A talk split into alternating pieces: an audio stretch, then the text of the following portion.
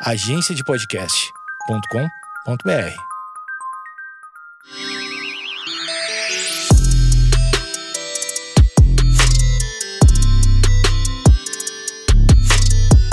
Olá, está começando mais um Vaginaria Podcast. Aqui você encontra conteúdo para libertar, acolher e divertir mulheres. Eu sou Feminiza. E eu sou Fê Vila Rodona e no episódio de hoje nós vamos falar sobre nutrição em tempos de Instagram. Isso quer dizer o quê? Isso quer dizer, meus amores, dietas malucas, blogueiras sem noção, transtornos alimentares, o que, é nutrição, o que, é se alimentar, o que, é dieta, o que, que é restrição, o que, que é. Enfim, tudo que vocês precisam saber sobre esse assunto e mais um pouco numa companhia muito agradável que é a nutricionista Vitória Falcão.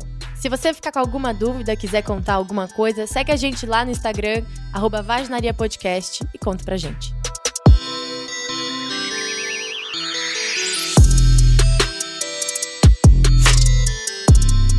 Olá, está começando mais um Vaginaria Podcast e eu estou muito feliz com a convidada de hoje. Todos estamos. Todos estamos. A gente está aqui com a Nutri, Vi Falcão. Oi, Vi. Oi, oi, gente. Tô muito feliz que ela tá aqui, gente. Ela foi minha primeira e última Nutri. e espero você de volta. Espero. Vamos, eu já tô marcando aqui minha, minha volta depois de muito tempo, mas porque, enfim. Vi, conta um pouquinho sobre a sua história, só pra gente. Quem é você? Bom, sou a Falcão, né? Eu sou formada em nutrição esportiva, bioquímica clínica, mas esse tipo de nutrição nunca me apaixonou muito, então eu fui puxar um pouquinho mais para uma vertente de medicinas orientais.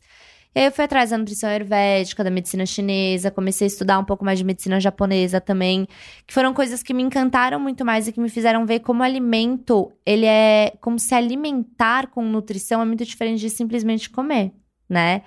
E aí hoje em dia o meu trabalho é um trabalho muito mais de saúde mental, de autoconhecimento relacionado à alimentação do que um trabalho de passar uma dieta, de simplesmente prescrever um, um plano alimentar.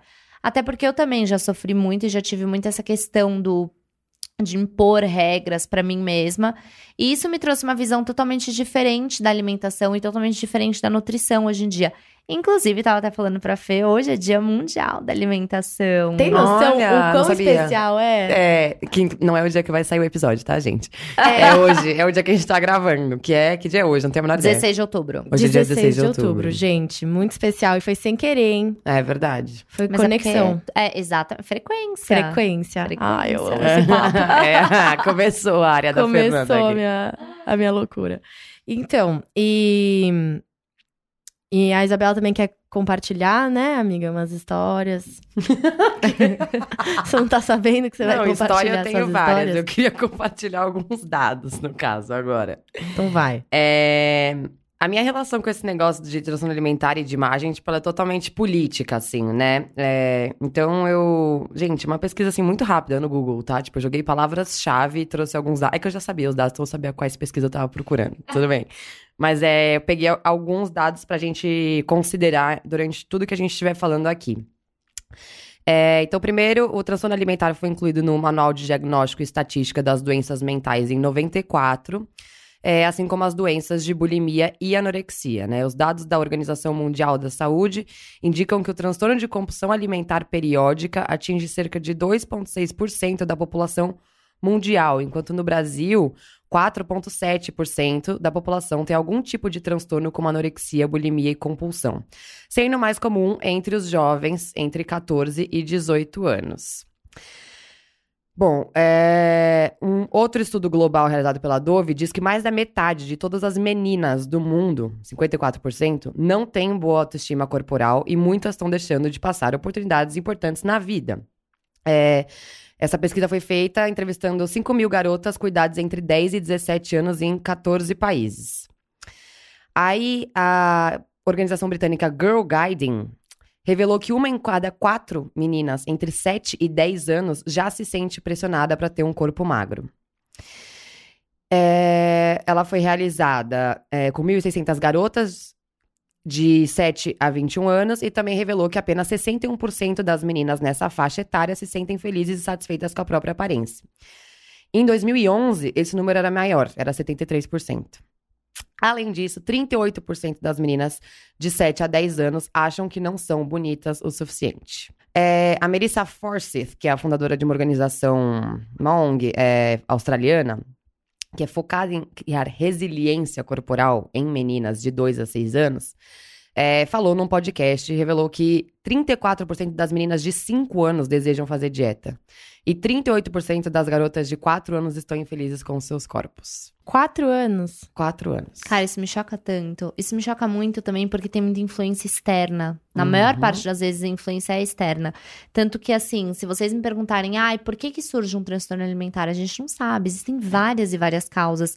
Mas uma coisa que eu vejo muito em consultório é de pai que influencia a criança. Uhum. Nossa, de com pai, certeza. ou da- também de namorado, mas eu vejo muito pai que fica falando assim, ai, porque você não pode comer, porque você tá gordinha. Ou olha a sua irmã como ela é magra. Ou ai, não sei o que lá. E isso pega na cabeça das pessoas e olha o que gera numa criança de, gente, de 5 anos. É bizarro, Nossa. né? De Senhora. 5 anos, é uma coisa absurda. E isso, querendo ou não, é uma coisa que acontece, começa com 5 anos, mas o maior problema vai o quê? Com os 15 Uhum. dos 15 aos 20. Aí dos 20 a pessoa não se recupera e vai levando isso pra vida inteira. E é uma marca que fica. Pelo amor de Deus. É uma marca que fica, que eu falo que é como se a gente fizesse uma ferida e a gente tá o tempo inteiro o quê? Cutucando a casquinha. Ela nunca sara, ela só Nunca fica sai. Sempre fica uma mancha. uma mancha. Isso é muito doido, né? Eu acho que eu posso até trazer uma perspectiva bem pessoal sobre isso, já que você falou. É, até os meus 23 anos, eu nunca tive nenhum tipo de questão com o meu corpo. Nem, sabe assim, nenhuma. Eu, eu nunca tinha parado pra pensar nisso. Eu comia qualquer coisa. Eu almoçava hambúrguer e comia aqueles. Sabe aqueles. É, é um doce que é um morango coberto de um creme de leite condensado, uma casca de chocolate por fora e Sei. açúcar em cima.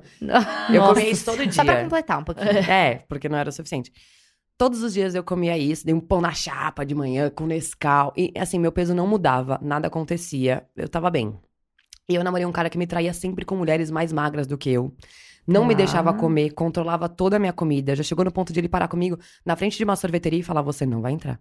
Você não vai comer. E depois que eu terminei com ele, eu desenvolvi uma bulimia nervosa que eu ganhei 10 quilos. Peso que eu nunca pesei na minha vida. E eu não consigo sair disso de jeito nenhum. Tipo assim, hoje eu consegui entender o que é o transtorno dismórfico corporal, né? A gente pode falar sobre Sim. isso. Então, é, eu, eu olho no espelho, quando eu vejo alguma coisa diferente, eu falo, essa coisa é sua cabeça, tal. E aí fica tudo bem. Ótimo. Consigo entender quando eu tenho episódio de compulsão ou não. Ou quando eu começo a noiar que eu tenho que não comer tal coisa ou não. Mas ainda assim, cara, é um negócio que assim, vai e volta. Vai e É um volta. ciclo. Vai e volta. Exato. Você tá sempre nisso e não consegue sair disso. Mas essa questão, por exemplo, você vê o- o- alguém de fora foi e nem às vezes nem é um reforço positivo, às vezes nem é a pessoa que vira e fala assim, você não pode comer. Às vezes o simples fato de você ter olhado ele distraindo com outras meninas magras já pegou uma coisa na sua mente e você pegou de uma forma subconsciente É isso mesmo. e totalmente inconsciente. E isso fica. É isso muito fica, louco. fica a comparação, porque eu não poxa, sou tão boa quanto, né? Eu tenho que ser, eu Exatamente. tenho que ser tão, tão magra quanto ela pra eu ter a Exatamente. atenção deles. Ela- Mas sabe uma Ah, coisa que é muito legal? Você tá passando, eu falo que a gente na vida passa por doi- duas fases, são as fases mais importantes: autoconhecimento e desenvolvimento pessoal. Você entrou na fase mais doída, que é o que é autoconhecimento. Então você já sabe todos os seus erros. Você já Uhum. sabe onde estão seus monstros, onde estão suas feridas, o que que dói, o que que não dói, quem é você, o que que você gosta, o que você não gosta. Próxima fase, meu amor, é só da- daqui pra cima. É isso. Que é o que? É você vencer os monstros. Uhum. Então eu já sei quando eu tenho uma compulsão alimentar. O que eu vou fazer? Eu vou aprender a não ter. É. Agora que é a sua hora de realmente crescer, porque dói. O autoconhecimento é a parte que dói. Dói. É. Ou se dói. Ou E, é só e pancada. ninguém sabe, só quem tem transtorno alimentar sabe quão doído é você assumir. Uhum. E o quão doído é você descobrir que você tem um transtorno alimentar. É mesmo. Acho que você podia contar um pouco dessa história, Vi. Cara, sabe que eu nem sei a minha história direito? É muito louco, assim. Eu sempre tive uma fixação por corpo muito magro. Eu lembro que eu morava num prédio que tinha uma banca de jornal na, na porta. E eu era amiga do dono da banca, do Luiz. E eu ficava sempre lá olhando o corpo de modelo e assistia, via as revistas. E eu falava, ah, eu quero ser assim. Eu sempre falei pra minha mãe, eu quero ser modelo, não sei o quê, quero ser magra que nem modelo. Só que eu também era super desencanada de comida. Nunca tive problema nenhum. Comia tudo. Sempre comi muito saudável, porque na minha casa a comida era super saudável. É, mas sempre tive essa fixação pelo corpo. Só que chegou numa época que eu comecei a ficar muito bitolada. Então, assim, eu tava na escola, no segundo colegial. Eu lanchava um croissant e aí eu passava o resto do dia sem comer. Aí eu falava, isso já não era normal. Só que na minha Uhum. cabeça, sei lá, tá, eu tava fazendo uma dieta de compensação. Só que não era normal. Bom, entrei na faculdade, comecei a beber muito, comecei a comer muita porcaria, engordei, cheguei no meu ápice de peso que foi 62 quilos. Tenho 1,67m, eu nunca fui, tipo, super acima do peso. Só que eu tinha, eu era mais cheinha porque eu era realmente muito inflamada, porque eu adorava uma cachaça. Quem nunca? Adoro ainda, diga-se de passagem.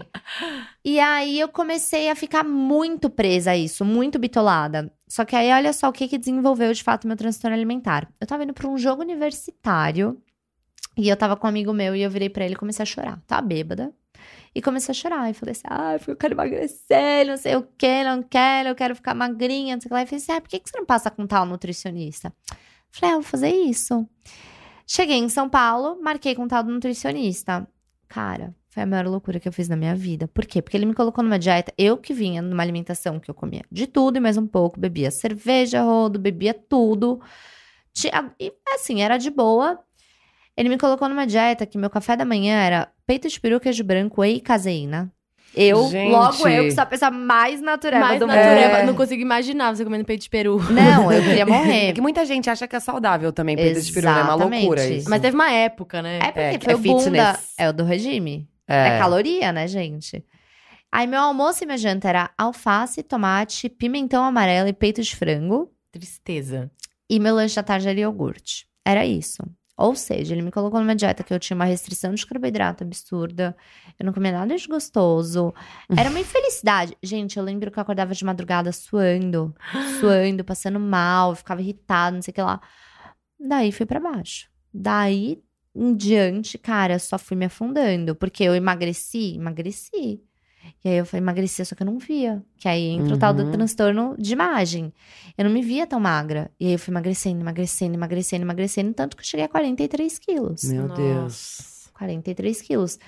E aí, gente, era uma coisa que assim, eu me via magra, eu sabia que eu tava magra? Sabia, mas eu não sabia que eu era tão magra. Uhum. Quando eu me olho hoje, eu falo assim, meu Deus é, do é céu. porque ninguém tá te vendo. Você é de um. O seu, seu corpo já é magro, né? Exatamente. Eu sou uma pessoa normal, mas eu era uma pessoa que parecia que eu ia quebrar. É. Eu realmente parecia que ia quebrar. Então, foi uma coisa muito louca, porque foi também um nutricionista que me Uhum. levou, que me induziu em certa parte a isso. Eu já tinha esse apego com o corpo? Já tinha. Mas, cara, ele me ajudou, assim, a piorar muito. É uma fase muito louca da vida, né? A adolescência, assim, a parte do colégio. Eu tava conversando com a Isabela com um outro podcast e ela falou, depois, a parte, assim, ela falou assim, amiga, você sabe que o que você passou foi uma bulimia, né? E eu, tipo, não, não sabia. Graças a Deus eu, eu consegui de- sozinha sair de alguma forma. Eu não sei, eu não lembro. É essa a questão, eu não lembro, porque eu não percebi que eu tava dentro de uma. Porque, até porque a bulimia também ali. é tudo que é purgatório, né? As pessoas, a gente tava até falando, as pessoas acham que é só quando você tá vomitando ou não. Só que não. Por exemplo, o uso de laxante. É, então, um era tipo isso que eu fazia. bulimia. Eu tomava muito laxante. Excesso de treino. Uhum. treino é uma compensação, é o não comer. Então, por exemplo, ai, que nem eu fazia, eu comia o croissant e depois ficava sem comer, já é um tipo de bulimia. Não, olha o que eu fazia. E eu só fui lembrar disso agora. Hum. Eu ia pra escola e a gente tinha que almoçar na escola porque tinha aula tarde, né? E eu não queria almoçar. Eu não queria comer. Eu não queria. E eu não queria ir no refeitório e comer pouco porque eu sabia que as pessoas falar, você tá comendo muito pouco, né? Tá. Então eu falava pras pessoas, olha que. Gente, eu falava pras pessoas que eu tinha uma aposta com meu pai. E eu levava aqueles saquinhos de sopa Vono, sei lá. Meu. Sabe aqueles Deus. sapinhos de sopa? E era aquilo que eu tomava, porque eu via que tinha, sei lá, 80 calorias. E era isso que eu comia o dia inteiro. E aí, pra, pra as pessoas não me influenciarem, para as pessoas não o meu, falarem menos, comigo... o meu, pelo menos, era croissant, hein? É, então, eu já sofria porque era sopinha de pó. Gente. Eu falava isso e falava, tipo, não, é uma aposta, tipo, eu tenho que tomar e é isso. Não, não, não, não veio me encher. E foi bem difícil também, foi uma fase bem difícil. Que, que aí teve um episódio que eu fui no aniversário de uma amiga, sei lá, de do 13 anos, não sei quantos anos era que a gente tinha. E era rodízio de pizza. E eu acho que eu comi 30 pizzas. Tipo, eu comi muito, mas muito. Eu lembro de ir chegar no cara que tava fazendo a pizza e eu falei: esse pote de Nutella que acabou, você pode me dar? E eu pegava os potes de Nutella que tinham acabado e, tipo, raspava, assim. E aí eu cheguei em casa e não conseguia parar de chorar, de meu Deus, o que, eu fiz? Nananã, nananã. E aí eu fui pela primeira vez numa psicóloga e pouco tempo depois aquilo passou. Mas eu lembro que eu era muito influenciada também pela questão das, do que eu via na TV, o que eu via nas revistas. o que eu acompanhava nas séries que eu assistia, que eu falei também que eu assistia uma série lá, Deu-se, e era um drama em, em todos os episódios, era um puta drama. E aí, sei lá, tinha uma, uma personagem que eu amava que teve uma briga e aí ela falava assim: ah, hoje eu só comi uma banana e uma castanha. Eu falava aquilo. Então, pra eu ser que nem ela, eu vou comer hoje só uma banana e uma castanha. Que é uma comparação que ainda acontece muito, Só que hoje em dia Muito. já não é com a televisão, nem com a revista. Hoje em dia é com a rede social. É. E as pessoas chegam no meu consultório e falam: eu quero ter barriga de tal pessoa. Eu quero ter o corpo de não sei quem. E as pessoas olham pra mim e falam: eu queria ter o seu braço. Falavam muito isso, eu queria ter não sei o que lá. E, e isso é uma loucura, porque eu sou eu, cada um é cada um.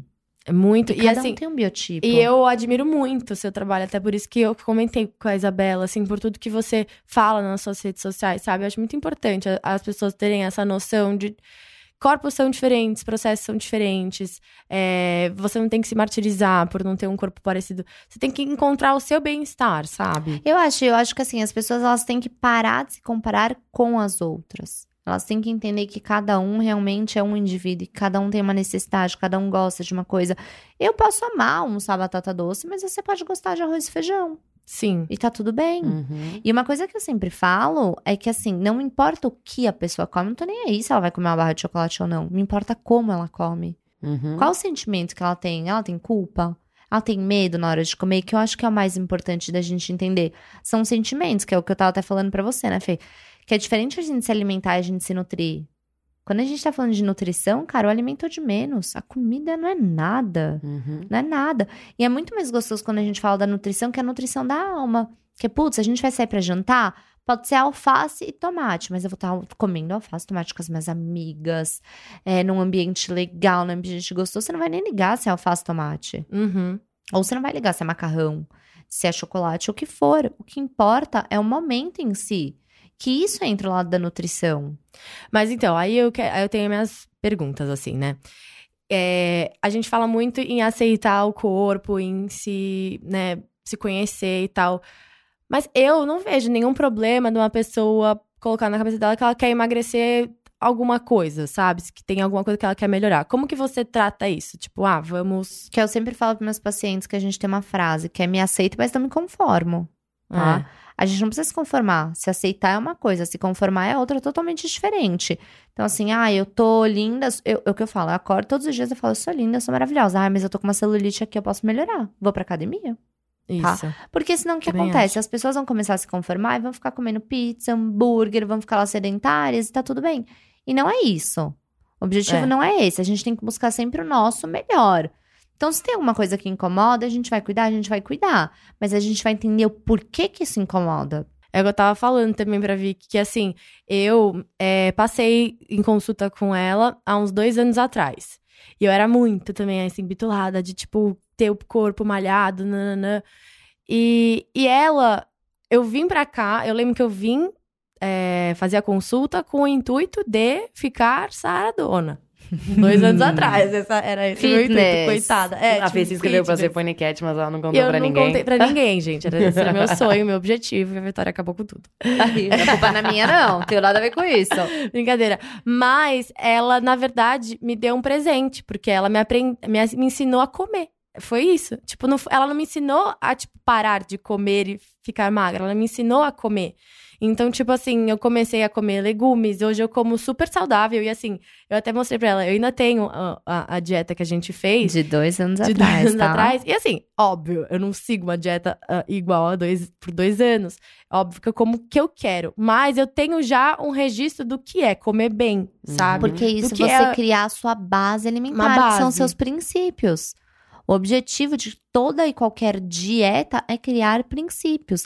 A partir do momento que a gente tá falando de regra, a gente tá falando de regime. Uhum. Regime é aquela coisa que é o quê? Segunda a sexta, data pra começar, data pra acabar. Uai, preciso perder 5 quilos pra entrar no vestido no casamento sábado que vem.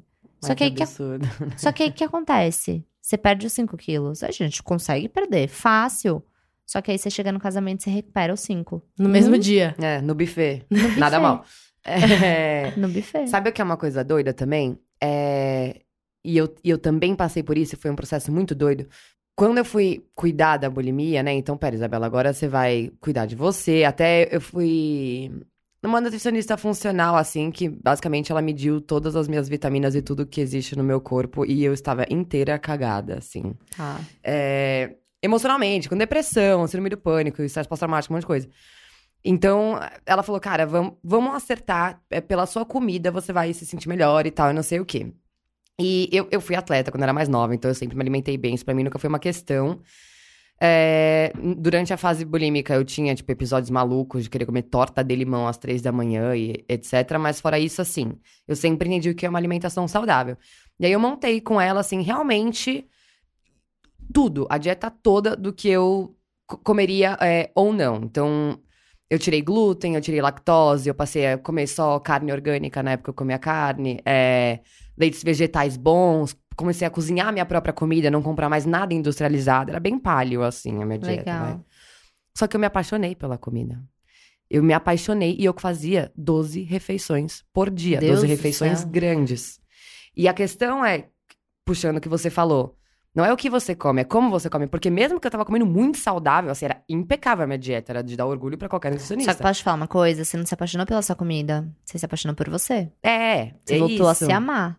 Eu, eu, eu senti aquela sensação de, tipo assim, ai, tô comendo, me tá sendo bom nutrindo. pra mim, tô me nutrindo. Foi essa sensação, sabe? Foi muito acolhedor. Porque eu voltei a me permitir comer, que eu senti amor por aquela comidinha que eu mesma tinha feito. Tipo, até, assim, o meu molho de tomate, do macarrão, do nanã, eu que fazia, tudo certinho. Tirei sal, tirei tudo. Mas era uma coisa tão louca. Eu só eu acordava pensando na comida, eu ia dormir pensando na comida. Final de semana, eu passava sábado e domingo inteiro dentro da minha casa, cozinhando e pensando na minha comida. A comida era minha única, sabe, assim, meu amor da minha vida. Tá. E aí foi uma- um outro problema. Porque era, era o meu Exatamente. emocional, cara. Não era assim o que eu tava comendo. E na- é, antes, né, que eu, só comia porcaria e tal, e, e não, não pensava no meu corpo, eu não engordava. Nessa fase, eu cheguei a engordar 5 quilos numa viagem de uma semana. Mas você já comer. ouviu falar que o come com culpa engorda? Isso fisiologica- É. fisiologicamente é explicável, porque a gente tem um hormônio que chama cortisol. Cortisol é o hormônio de estresse, que faz a gente inflamar, a gente reter muito líquido. Então, quando a gente tá muito estressado, quando eu tô comendo já com a culpa, cortisol bomba. O que acontece? Já, aquela comida já vai, vai virar Tudo. retenção. Gente. Já vira gordura. É isso mesmo, né? Porque é impressionante, assim, quanto mais culpada eu me sentia, mais estressada, ou mesmo quando eu tava nesse momento de comer muito saudável e tal, eu ainda tinha um transtornozinho de imagem, alguma coisa assim, é, de vez em quando alguns episódios, tipo, não colocava um biquíni, tipo, olhava no espelho e começava a chorar, do nada, sabe? E então foi muito louco, assim, porque eu achava que porque eu tava comendo saudável, eu podia comer o mundo. Exatamente. E uma outra coisa que acontece muito é justamente essa coisa do. Você vê, você passou de. Das refeições, fazia 12 refeições por dia. Então, sua cabeça ficou voltada única e exclusivamente pra comida. Uhum. Que não é o objetivo. Uh-uh. Qual que é o objetivo? Cara, comida tem que ser algo totalmente secundário. é tipo, comi porque tava gostoso. Comi um chocolate porque eu tava afim. Ou. Com fome, eu não sentia fome. Você entende? Cara, comer com fome, existe coisa mais gostosa que você passar assim. Sabe aquela. Você faz uma viagem, você ficou o dia inteiro sem comer, a hora que você come, você sente a comida batendo no estômago. É maravilhoso. Maravilhoso. Jejum às vezes é gostoso por conta disso, por conta dessa sensação. Pra gente poder sentir realmente. A gente perde a noção do que, que, é, do que, que é fome, do que, que é saciedade, do que, que me satisfaz. Eu lembro que você me ensinou muito, assim, porque eu tava passando por uma fase de muita ansiedade, de e que eu falava. Uma das minhas questões, assim, até hoje, é que eu belisco muito, Uhum. sabe? Uhum. Eu fico 10 minutos sentada, já quero levantar, e aí eu vou na cozinha, eu pego, tipo, uma lasca de um pão, mas eu faço, sabe? Uhum. E aí é uma coisa pra mim. E aí a, a Vicky começou a colocar na minha cabeça de só me questionar: por que você tá comendo? Por quê? Você tá com Uhum. fome? Se tá com fome, então come.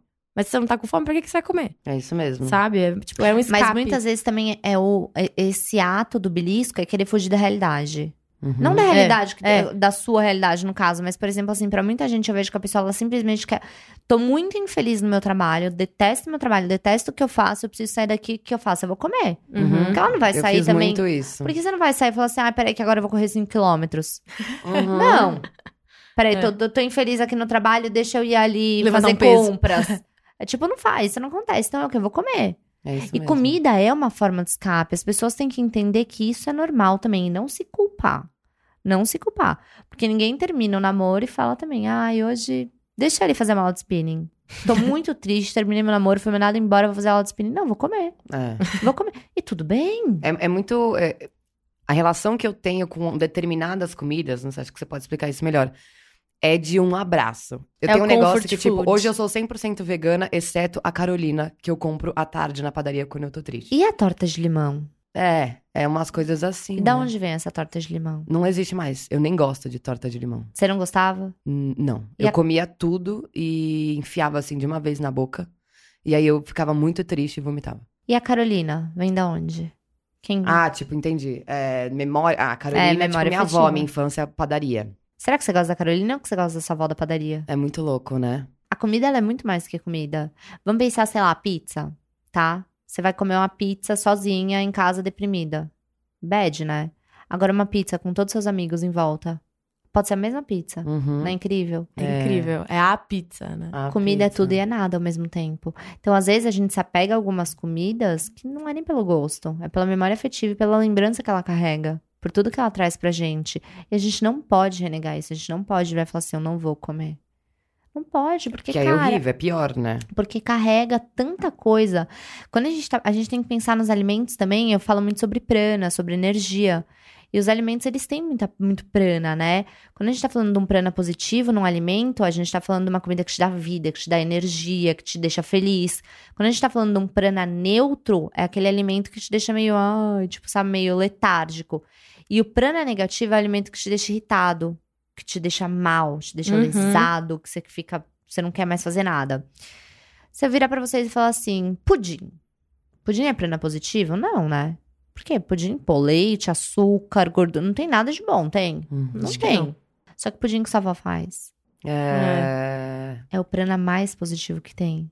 Então é a comida Sim. mais nutritiva que vai ter. O alimento em si não é bom, mas cara, e o carinho que tem envolvido?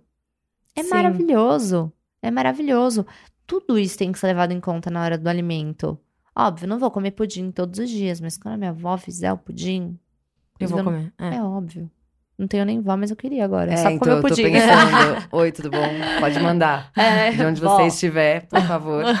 A minha vai mandar do céu, gente. É isso, vai cair hoje. Vai chover pudim, cuidado todo mundo. Podia. É, eu acho que a gente podia falar sobre como identificar, sabe?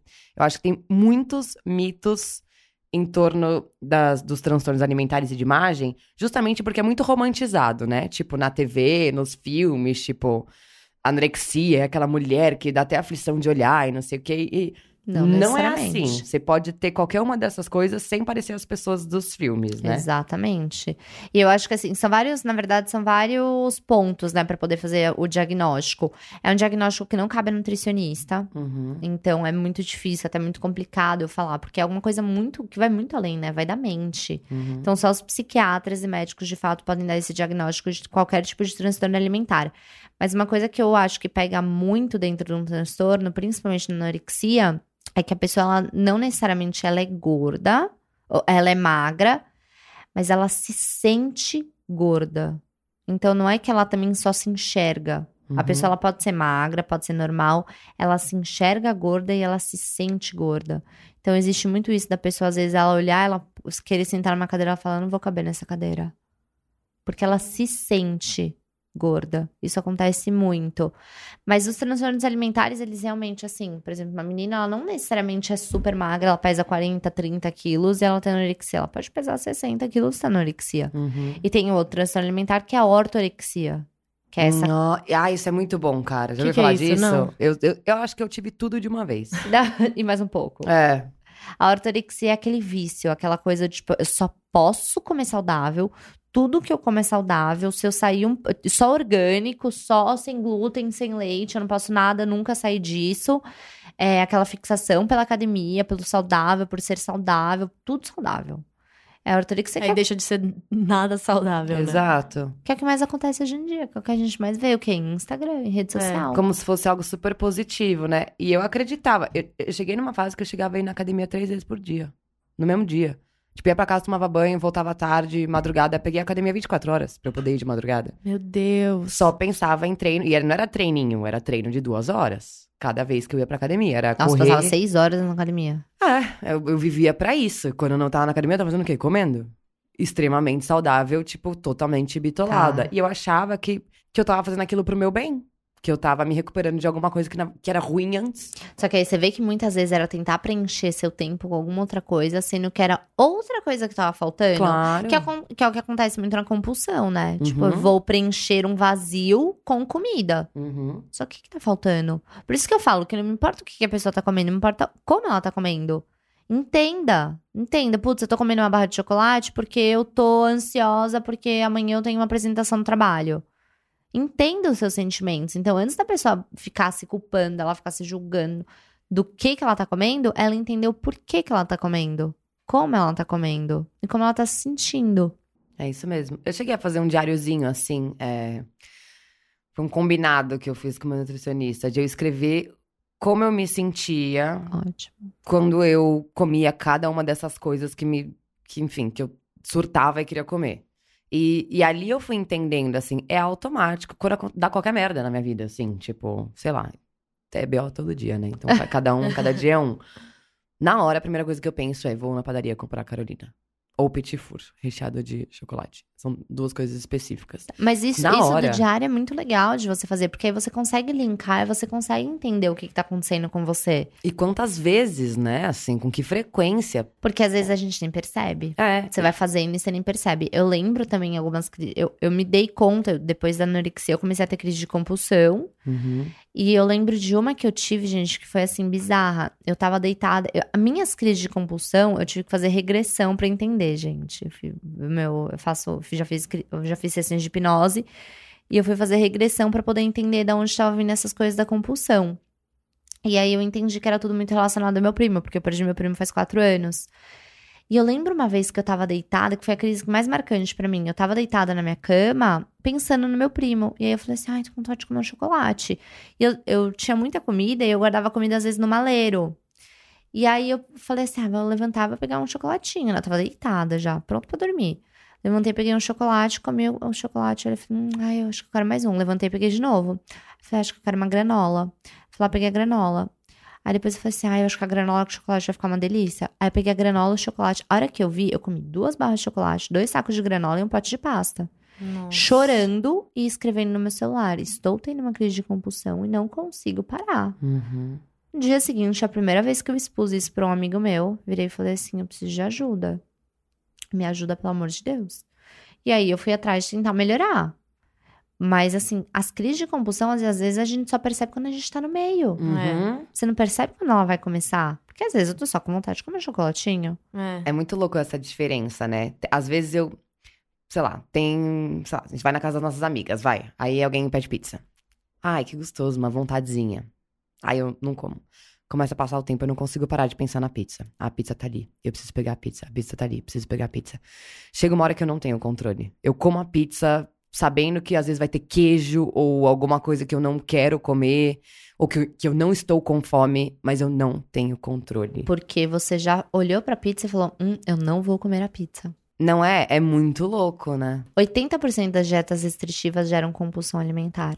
É 80. esse, é esse ponto que eu queria chegar. Restrição só piora, né? Só piora. Eu tenho um pânico quando minhas amigas falam assim, ah, tô fazendo uma dieta, não sei o que, eu, meu- amiga, é, vai ter o efeito reverso. Sempre. Sempre, não tem como. Primeiro de tudo que o cérebro não entende a palavra não, né? É, Você não. trabalhar com negativo, o cérebro já não entende. Verdade. Já começa com isso. Então você já olha pra comida e fala, eu não vou comer. Pronto, Você você já ouviu? comer. Vou comer. Você vai comer. E isso acontece muito, que as pessoas chegam pra mim com história. E eu, eu sou uma pessoa que, assim, eu coloco chocolate na dieta, eu adoro, eu coloco bebida. A pessoa gosta de beber, vai beber, vai, tipo, não vai. Tento falar quais são as melhores bebidas, eu sempre dou um norte. Mas eu não tiro nada. Uhum. E tem muita gente que vira e fala assim pra mim. Às vezes, só que às vezes a pessoa fala assim, ai, eu amo salgado. Eu falo, ah, então tá, então vamos fazer a base da sua alimenta da, da dieta, a gente faz com mais salgado do que com doce. Aí a pessoa volta e fala assim: Nossa, eu nunca fui de doce, mas agora eu ando com muita vontade. Eu falo, por que, que você não comeu? Ai, porque não tava na dieta. Eu falei, pronto. Não é assim. Pronto. Você tá entendendo? Você tá. Tipo, então assim, não adianta, não é a restrição que vai te levar. É o princípio, de novo, a gente volta. Dieta é base. É estilo de vida. É você criar. Você não come leite, você, você é vegana, não é? Você tá querendo. Tô Você tá nessa caminho, transição. Você tá, É. você tá nessa transição. Por quê? Porque você acredita que isso vai te fazer bem? Uhum. Pronto. É a sua base, é o seu princípio. Ah, É. mas um dia eu comi tudo bem. Comi um dia. é muito reprogramação, assim, da cabeça, né? Eu, Muito. Eu vi isso quando eu decidi parar de consumir produtos provenientes de violência animal. Porque eu sempre fui muito consciente sobre o veganismo, mas eu também consegui me respeitar muito, ser gentil comigo quando eu tava com esses, assim, que hoje eu, eu entendo e compreendo o, o meu transtorno. Existiram épocas que era totalmente fora de controle. E eu consegui respeitar isso e falar, não, é o meu momento agora de tirar um monte de coisa da minha dieta. E é, eu consegui reprogramar a minha cabeça, então, tipo, consegui olhar a carne, ver um cadáver ali, consegui pegar o leite e ver a vaca sofrendo e só consumir leite vegetal. Então, eu não tenho mais vontade, é uma coisa que não me apetece. Às vezes eu vou, sei lá, num churrasco, eu sinto o cheiro, eu ainda acho bom, porque Porque é bom. não faz. fa- Vai fazer, vai fazer um ano. Mas porque não significa que você um dia vai achar ruim. Ah, Ou que eu vou sentir cheiro de morte. Acho que um dia eu vou sentir. Não Que cheguei ainda nesse momento. Você vai num laboratório de anatomia. É, você é, vê. porque que é o cheiro da morte. Ah, eu nem quero. Enfim. É, mas eu, eu- não me apetece mais. Mas uma coisa muito louca que aconteceu esse ano e que mexeu muito com a. Eu sou zero uma pessoa holística, assim. Ma- é, não me envolvo com essas coisas porque eu não entendo nada. A real é essa. Só que pra mim ficou muito claro o quanto é, a alimentação tá conectada com o emocional da gente, porque esse ano, em junho, eu transei com um cara que estava com depressão e ele me falou isso. Depois que a gente transou, ele falou pra mim assim: Nossa, essa energia é muito boa, tô sentindo, nananã. E eu me senti um cocô depois que eu transei com ele. E eu fiquei umas duas semanas muito mal. Eu não, não tinha mais produtividade no trabalho, não conseguia levantar da cama, tudo como se eu tivesse com depressão. E nessas duas semanas, eu comi carne umas 10 vezes. Que é um alimento que eu não tenho vontade há mais de Só que ano. você sentiu vontade. Muita, sem parar. E, e eu só percebi que minha energia tava diferente por causa que eu senti vontade de comer carne. Porque senão Mas- provavelmente eu nem teria percebido. Mas isso é uma forma, é uma, é uma questão de você também aprender a respeitar muito seu corpo. Uhum. Porque o que eu penso? Vamos pensar até no veganismo. Antes de você virar vegana, de você amar os animais, de você amar o meio ambiente, você, você tem que se amar. Uhum. Então você só conseguiu fazer essa transição a partir do momento que você olhou pra você e você falou assim, cara, eu me amo, eu me respeito. Aí depois você ama os animais, aí depois você ama o meio ambiente. Aí a transição fica muito diferente. É. Porque se você faz única e exclusivamente por conta dos outros. Ah, não é adianta. genuíno, né? Não é genuíno, não é nobre, É. nem um pouco. Nem um pouco. E isso, essa questão de você querer comer carne, é uma coisa que você tem que respeitar muito. Porque outro dia eu te- eu tenho uma paciente que é vegana há anos e anos. Ela me mandou uma mensagem assim: Me ajuda, pelo amor de Deus, tô com vontade de comer fígado. Foi Específico. muito louco. Meu Deus. Foi fígado, Fígado tipo, cara, nem quem não é vegano, nem, sabe? É. eu dou pro meu cachorro, ele adora. Então, aí, meu, eu falei, tá, come. Aí eu pedi pra ela fazer exame de sangue, tava todos os exames dela estavam alterados. Tava É muito tudo doido, baixo. né? Então o corpo pede, até pra gente pensar numa questão mais, é, para alguns doshas da Ayurveda, proteína animal é muito boa, né? Tanto que na Índia eles ainda comem, a vaca não, porque ela é considerada sagrada e tal. Mas pra doshas, por exemplo, vata, você tem um pouco do vata dentro de você. A carne, ela traz essa coisa do, do ground, do tipo, vou me conectar com a terra de novo. Então, como você tava Uhum. muito deprê, provavelmente você precisou sentir um pouco isso, do tipo assim, me coloca aqui de volta, sabe? Volta Olha que pra coisa terra. maluca. Muito Foi louco. inexplicável. Inexplicável, assim. Aí a gente puxa um pouco pra esse lado da Ayurveda, que é, é importante entender todos os doshas, é importante a gente entender o alinhamento dos chakras, tudo isso e conseguir colocar. Porque se você tem um pontinho desalinhado, infelizmente, se desalinha o resto. Todo. Só que o mais importante é você se conhecer, é o autoconhecimento. Uhum. É você se conhecer, você se respeitar. Eu vejo muito isso. Muita gente tenta assim, ai, vou parar de. Tem- eu tenho alguns amigos agora que eles ficaram lá no Pray for Amazon. Eu falei, então, tire a Amazônia do seu prato e agora eles estão com a consciência pesada. E, e, e tá sendo assim, ai meu Deus, mas eu não quero parar de comer carne, mas eu preciso, e eu não quero, e eu preciso. Vai e ser tão muito difícil. sofrendo. É, vai ser muito. Eu parei. Eu, quando eu tinha 13 anos, decidi que eu queria parar de comer carne, né? Porque eu assis- assisti Matarem Meu Porquinho. o Olavinho. eu não sabia. Ai, amiga, você é muito fada, eu não É aguento. sério. Mataram o Olavinho na minha frente e eu quis assistir. Foi trau... eu Olavinho? quis. É, o Olavinho. Mas por que que mataram o Olavinho? Porque eu tava numa fazenda, enfim, faz... nem era meu, era tipo. Era a fazenda do meu tio. O porco tava lá pra isso, tá ligado? Ai, Tadinho. que. Só que eu passei uns três dias lá e eu apelidei ele de Olavinho, eu adorava ele. Quando eu fui ver, então, o Olavinho vai morrer. Você quer assistir? Eu retardada. Aham, quero. Eu fui lá Que ver. louca. Louca. Assisti, fiz, fiz, fiz do Olavinho linguiça. Mexi nas tripas. Fiz tudo. Aí, quando eu voltei pra São Paulo, mordi um hambúrguer. O hambúrguer tava, tipo, mega o gosto vermelho. do olavinho. Falei, gente, é isso, esse é o olavinho. Todas essas quero carnes são olavinhos. Tipo, ferrou minha vida. E aí, eu passei, tipo, alguns meses com nojo, muito nojo. De carne. É, naquele momento, se eu pudesse, eu teria parado de comer qualquer carne. Mas eu, né, tinha 13 anos, meus pais tinham muito poder sobre mim. Eles falaram: tá, a gente pode negociar. Se você quiser parar de comer carne vermelha, ok. Mas você vai comer frango e peixe. Sei lá. Foi. Nem, nem devia ter sido uma boa es- troca, mas. Enfim. E aí eu continuei comendo frango e é, peixe e parei de comer carne. Só que aí, depois de um tempo, é, agora já faz 10 anos isso, e eu parei de me dar.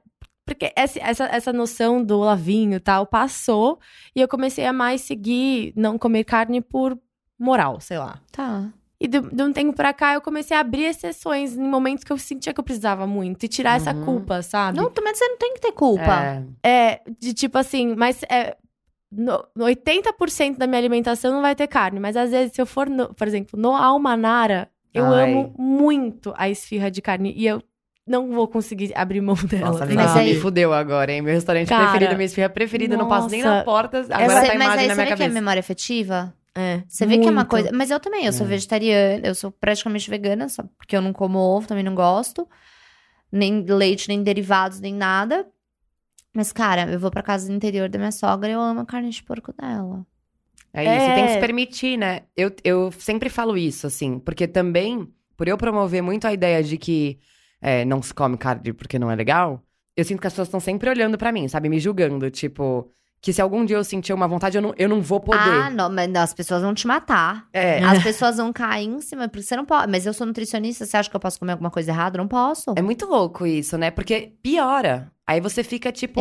Exatamente. Pro, pro seu emocional é muito ruim, porque às vezes é, eu sei, e eu, como uma pessoa que tem histórico de compulsão e de bulimia, que, que é isso. Eu, eu não como porque eu não sinto vontade, porque eu reprogramei a minha cabeça. Mas se um dia eu sentir e eu não comer porque eu tenho algum compromisso com a Que sociedade, tá que uma pessoa vai me julgar, eu vou chegar em casa e vou comer cinco. É. Daquela coisa que eu não comi. Mas é exatamente isso. É exatamente você ir contra também o seu corpo. E a falta de amor com você mesmo. Uhum. Só que é o julgamento das pessoas, a comparação das pessoas. Então, sempre a- o o outro fazendo alguma coisa pra você. É. Por isso que a gente tem que olhar pra gente com muito mais carinho. Cara, primeiro a gente. O carinho, autocuidado, o amor, alto amor, alto respeito é o mais importante. É. É você olhar para suas vontades também de uma forma genuína. É muito legal. Eu tava. Aliás, amanhã, eu- amanhã já passou muito tempo de vocês ouvindo, mas enfim. Amanhã, no meu amanhã, eu vou falar. So... Me convidaram pra falar um- um- sobre autocuidado, né? E, e eu acho que o autocuidado tá muito mais atrelado a, tipo, um respeito a si Uhum. do que um. Uma argila na cara, sabe? Totalmente. Ai, pelo amor de Deus. Eu- Meu, eu ando tão puta com isso. Porque agora, de repente, tipo, autocuidado é argila na É. cara. E É autoestima é, é sobre o seu corpo. E não sobre o quanto você ama a, a sua existência do que você é, das suas ideias, né? Totalmente. Ninguém vê com autocuidado ou outras formas, né? Como autocuidado, você se respeitar, você se olhar, você tirar para ler um livro. Isso não é autocuidado. Não, é, não é. Eu perce- percebi que, por exemplo, esse final de semana era pra eu ter ido viajar e eu tava sentindo que não era pra eu ir. Aí eu não fui. E aí depois eu eu comecei a me culpar, ai, devia ter ido e tal.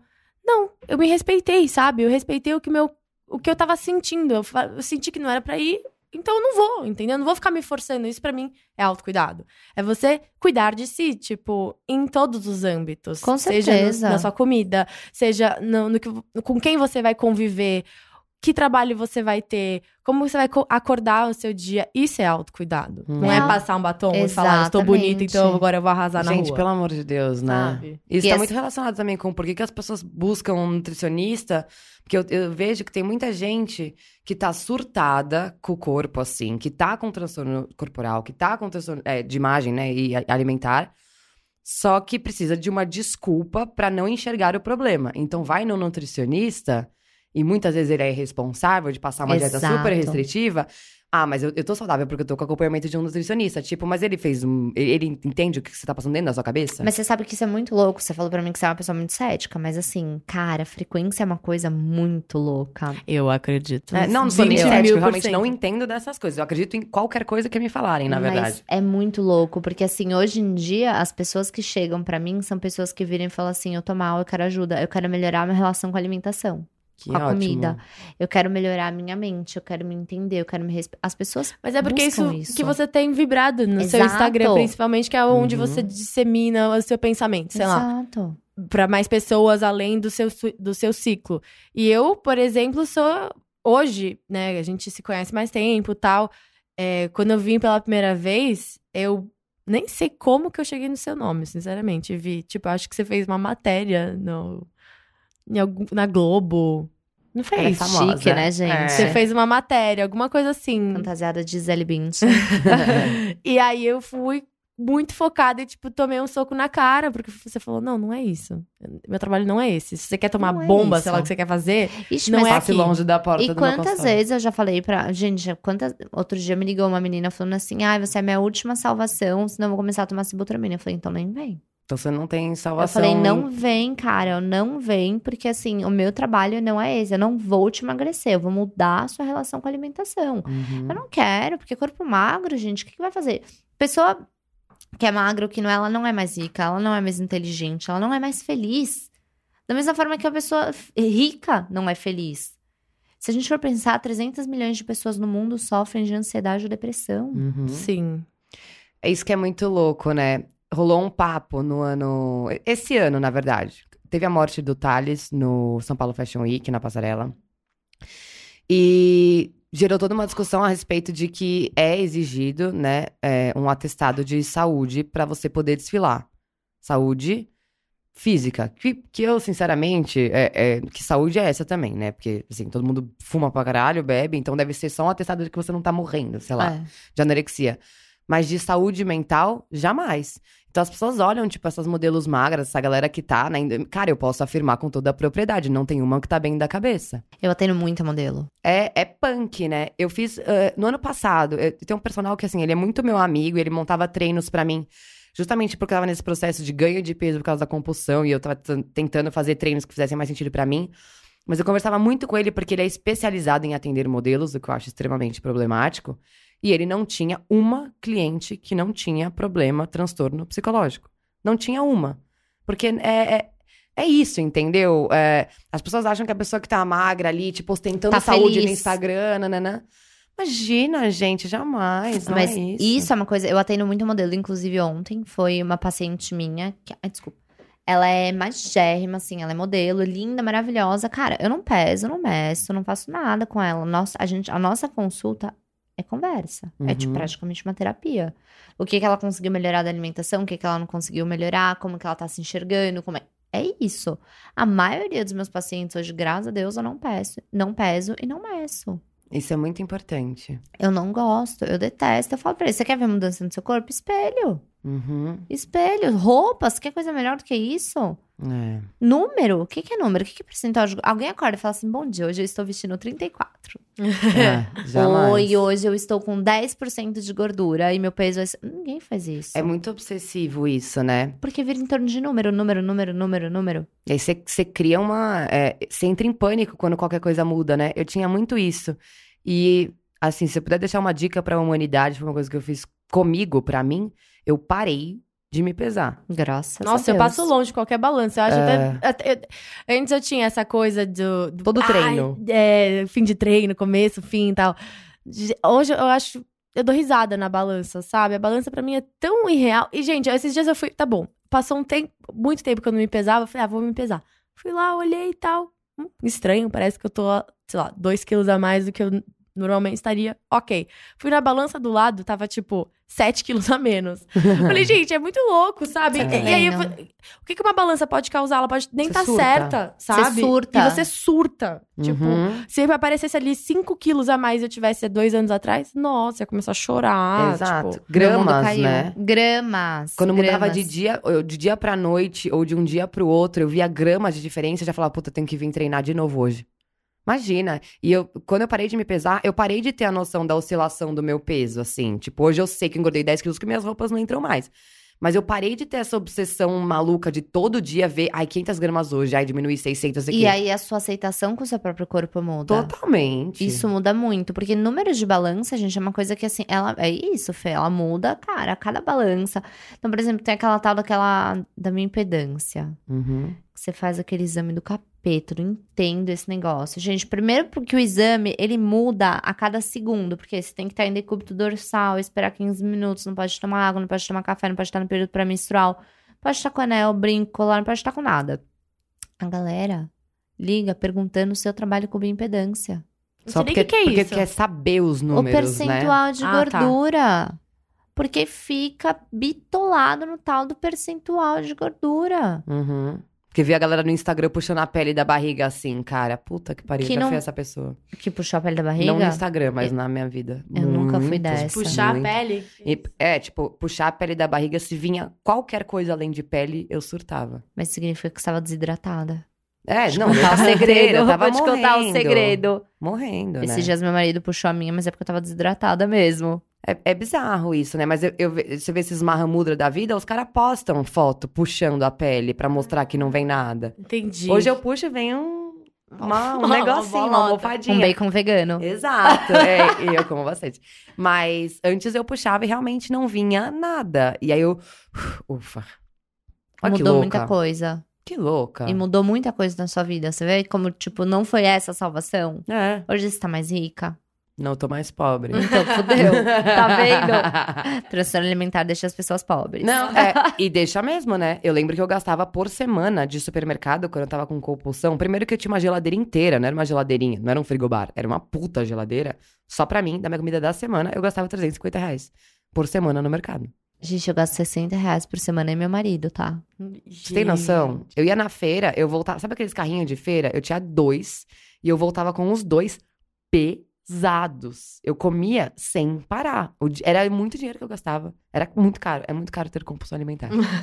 Não tenho. Não vale a pena. não vale a É. pena, gente. é. Fora a medicação que eu tive que tomar depois, porque não teve jeito, assim. E, puta, aí foi mais uma grana, assim. E, cara, tudo isso, porque eu me deixei influenciar por, por tantas coisas externas. Porque eu sempre falo pras minhas amigas, a gente conversa muito sobre isso no nosso grupo de amigas, do grupo do Zap. Deem um follow em todas as pessoas. Tipo, essa galera que posta foto de biquíni com o corpo, né? O corpo padrão, que eu não vou chamar de Perfeito. corpo perfeito, mas é, né? É o que é considerado.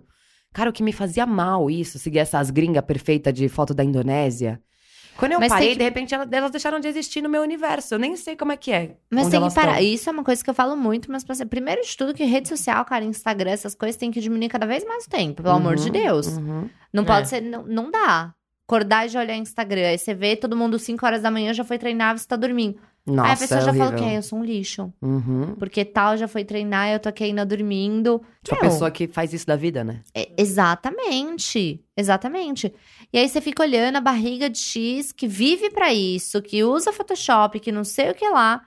E você Uhum. olha pra sua, você fala, ai meu Deus, tem pele a mais. Às vezes nem é nada demais, mas aí tem uma pele, tem uma pinta a mais. Você olha e fala, ai, não é igual. Não é igual. E aí as pessoas chegam aqui e falam, ai, eu quero barriga de tal pessoa. Cara, isso é tão doentio, né? Eu lembro que eu tinha pasta. Sabe esses salvos do Instagram que você cria pastinhas? Super sei.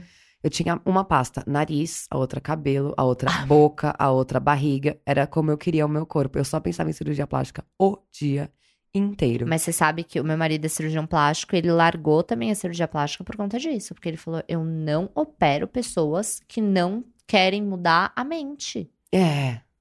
E ele não opera. A pessoa entra no consultório, ele fala assim, ó, a gente vai fazer o seguinte, a gente vai trabalhar isso, isso, isso, isso e isso. Se não melhorar, a gente pode entrar com alguma intervenção e não opera. Olha que louco. Ele não opera, ele A não gente precisa de uns, umas uns profissionais mais responsáveis, né? Assim. É isso que eu acho, cara. As pessoas não têm noção, meu. Tipo, é tudo uns Dr. Ray da vida, sabe? meu, as pessoas estão ficando horrorosas, elas estão se odiando, elas estão se acabando. É violento você fazer É tanta violento. cirurgia com você mesmo. E o que eu acho muito maluco, cara, esses negócios do filtro, sabe filtro do Snapchat agora? Uhum. Eu não sei o nome disso, tá? Eu não sei se vocês já ouviram falar disso. Eu, ouvi falar recentemente, eu fiquei chocada. É um, é um novo nome de transtorno agora, que, as, que estão falando, que são pessoas que procuram cirurgiões plásticos porque querem ficar com o rosto igual os filtros do É Snapchat. sério? Não, tava na hora, né? Sabe, esses que, loucura tipo, dessa diminui acontecer. a bochecha, aumenta a boca, estoura o olho, o cílio fica gigante, Você a tá sobrancelha vai pra testa. Eu juro por Deus, eu posso até enquanto vocês conversam, eu vou procurar. Eu- Como é que eu ia fazer? Isso Porque eu só uso aquele do gatinho, sabe? eu vou querer virar agora eu eu vou começar a colocar umas orelhinhas, umas orelhinhas de gatinho, só isso. Que É medo. sério? É sério, sério. É Sarda, bizarro. sabe esse, esse filtro da sardinha? Fazer tatuagem de sarda. Aham. Já vi uma galera que faz uma tatuagem de sarda. É sério? Aham. As Tatuagem pessoas estão sarda. procurando ficar iguais. Sabe por quê? Porque tem um monte de dessas. É, é tipo o que chama modelo de Instagram, né? Que a pessoa não é modelo, mas ela tá lá, postando um monte de foto da cara. E aquele rosto, tipo, mais padrão possível, cheio de preenchimento labial, que fez bichectomia, que ajustou aqui a mandíbula, que colocou o queixo, que é, fez a, a sobrancelha do não sei o quê. E a pessoa ficou obcecada por aquilo, Gente sabe? do céu, tô passada. É muito louco. Aí, aí criam esses filtros pra você ficar parecendo essas pessoas. De repente você consegue enxergar como que ficariam aquelas características, né? Sei lá, afinal a nariz, a bochecha, não sei o quê. Em você, você não consegue mais se ver de outra forma. Que triste, gente. Mas sabe uma coisa que eu sempre questiono? Eu falo para meus pacientes pra eles perguntarem pra quem que é tudo isso? Uhum. É pros outros ou é Nossa. pra eles? E eu, inclusive, me caí nessa, me peguei nessas esses dias. Porque eu sou casada com cirurgião plástico, eu falei, o quê? Ah, vou operar meu nariz. Meu nariz zero me incomoda. Eu tenho nariz de árabe aqui, tenho esse ossinho. Tamo junto. Só que nunca me incomodou nada demais. E aí eu comecei, vou operar o nariz, vou operar o nariz, vou operar o nariz. Aí outro dia eu tava conversando com a minha astróloga, ela virou e fez assim: Pra quem? É pra você ou é pros outros? Eu falei, cara, era pros outros. Totalmente. Eu falei, Totalmente. ai, que saber, eu vou operar o nariz nada. É, pra que você que a sua sofrendo? Não vou operar nada. Então, assim, gente, pra quem? Se questione. Isso que eu acho também muito problemático aqui entra a Isabela ativista feminista, né? Que é o grande problema do feminismo liberal que eu falo mal todos os dias. Que é tipo, ah, é uma escolha individual da mulher e não sei o quê. Mas esse discurso só serve pra você vender coisas como essa. Ah, Ó, é. eu sou cirurgião plástico, isso é uma escolha individual sua, tá? É, colocar 500ml de silicone em cada peito. Tipo, as pessoas usam isso pra vender qualquer coisa. É uma escolha individual sua, de- depilar o seu corpo inteiro obsessivamente e nunca poder sair na rua sem com pelos, sabe? Coisas assim. E Mas eu é- vejo que isso tá sendo vendido dessa forma. os Mas é porque fica estéticos. indiscriminado. Uhum. Fica totalmente discriminado em vários pontos. É. E as pessoas acabam perdendo a noção, acabam abusando. Claro. Bom, vamos finalizar. Alguma última conclusão? Ter transtorno alimentar é caro, a gente já sabe. Dicas, vamos dar dicas? As minhas dicas são essas. Parar de se pesar e dar um follow em todo mundo. Sabe aquela pessoa? Todo mundo que você olha e fala, queria ter o grupo dessa pessoa? Tchau. Você dá um follow. é. Essas são minhas dicas. Gente, minha dica é pra olhar pra alimentação e pra nutrição muito mais numa forma espiritual e muito mais energética do que simplesmente pro emagrecimento. Porque corpo é só matéria, o que importa é o que a gente carrega dentro. É, e a minha Lindo. dica é, é buscar profissionais da área. No caso, eu, eu recomendo terapia, acho que pra. to- Gente, é, chega a ser, acho que meu lema. Vá pra terapia. Vamos fazer uma vinheta pra gente soltar no final de todo o programa. Vai para a terapia. Fazer um jingle. É, mas então, é isso. Vai procurar alguém, um, um profissional, a Vi, né? Ah. Ela é maravilhosa, gente. Procurem ela. Faz o jabá aí, vai, pra gente É. finalizar, então. Sou ruim nisso, gente. Seu Instagram Meu e o da Instagram- clínica. O meu Instagram é arroba Nutri, underline Vifalcão. E daqui do Instituto é arroba Instituto Takassi Falcão. T-A-K-A-S-S-I Falcão. Onde fica em Pinheiro, São Paulo. Porque sempre tem gente do Brasil inteiro. Ah, É. atende todo o Brasil, infelizmente. Acho que Não. não, né? Não, Infelizmente São Paulo não, mesmo. só São Paulo. É isso. Muito Procurem obrigada, ela. Vi, por ter Obrigada compartilhado com a gente. Foi muito legal, né? Foi e muito, muito bom. bom. falar sobre esse tema também, gente. Obrigada. Obrigada pelo convite. Estamos felizes. Beijinhos. Tchau.